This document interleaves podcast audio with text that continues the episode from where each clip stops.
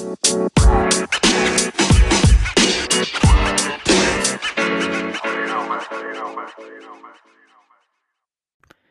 bien, bonsoir à tous. Euh, c'est aujourd'hui déjà le jour 4. 4 jours d'affilée que j'enregistre euh, des podcasts sur un corps. Donc, a priori, je m'y tiens.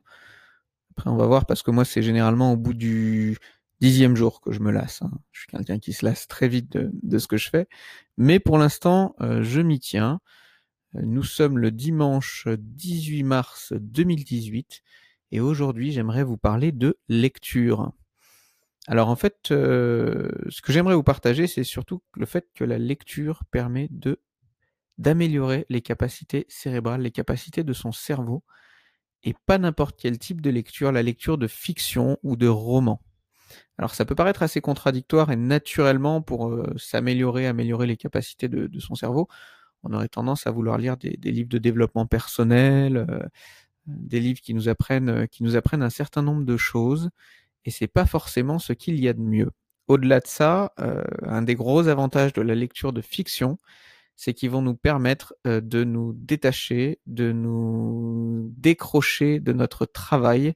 Typiquement, souvent, quand on lit des livres de développement personnel, ça va être en rapport avec notre travail, en rapport avec notre activité. Donc, on va essayer de, bah, de boire les paroles, d'en apprendre un maximum, et on va en permanence faire des parallèles conscients ou inconscients avec notre activité professionnelle, avec les problématiques qu'on rencontre au travail.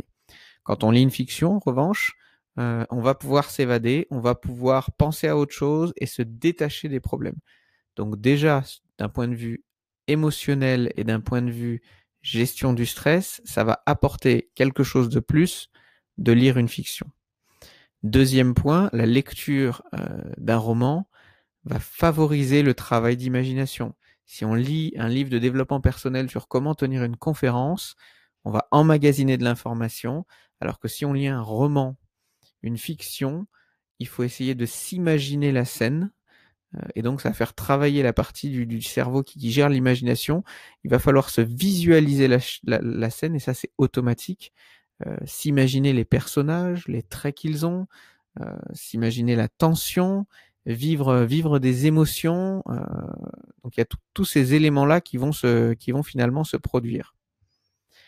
Au-delà de ça, il va y avoir une espèce de gymnastique cérébrale qui va s'effectuer je ne sais pas si vous avez déjà remarqué, mais quand vous lisez un livre, que vous lisez un nom, que vous avez vu quatre chapitres auparavant, il peut vous arriver de bah, tourner les pages parce qu'on se souvient plus, on n'est plus sûr.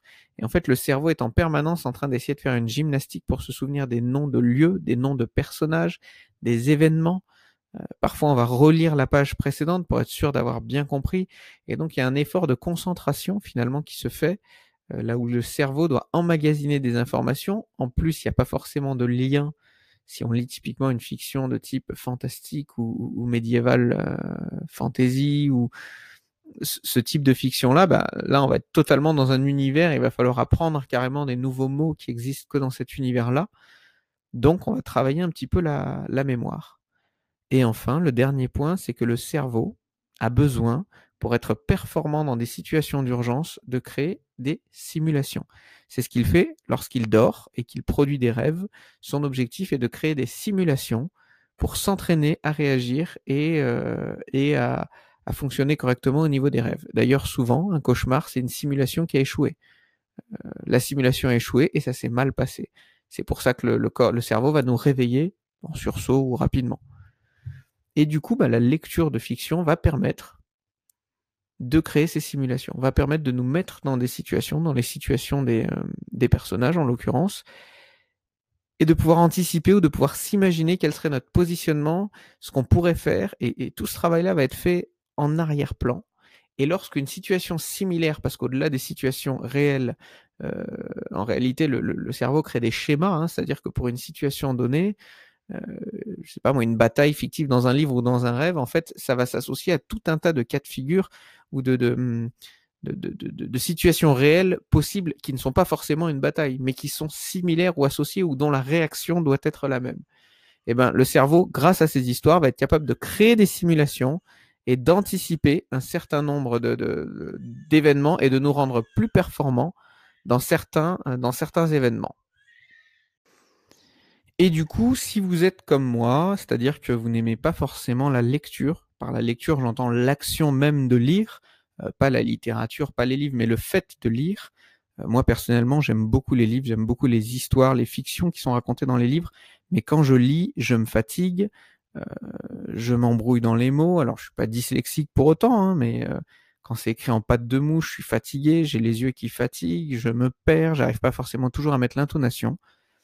Eh bien, il existe les livres audio qui font très bien le travail puisque tous les bienfaits qui ont été cités précédemment, on va les retrouver avec les livres audio en ayant l'intonation, en ayant la lecture, en ayant on va juste écouter et on va pouvoir visualiser la scène. Et en plus, le gros avantage, c'est qu'on peut le faire en même temps qu'on fait une autre activité, comme par exemple bah, faire la vaisselle ou euh, ranger son linge, euh, ce que j'ai pu faire, ce que j'ai pu faire hier.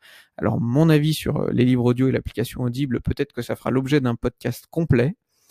Mais ce que je voulais partager aujourd'hui, c'est que lire, ou du moins passer du temps, accorder du temps à de la littérature, pas forcément de la lecture qui soit fictive, est bon et permet de développer les capacités cérébrales. Sur ce, je vous remercie d'avoir écouté et je vous souhaite une bonne fin de journée et une bonne fin de week-end et surtout une bonne semaine.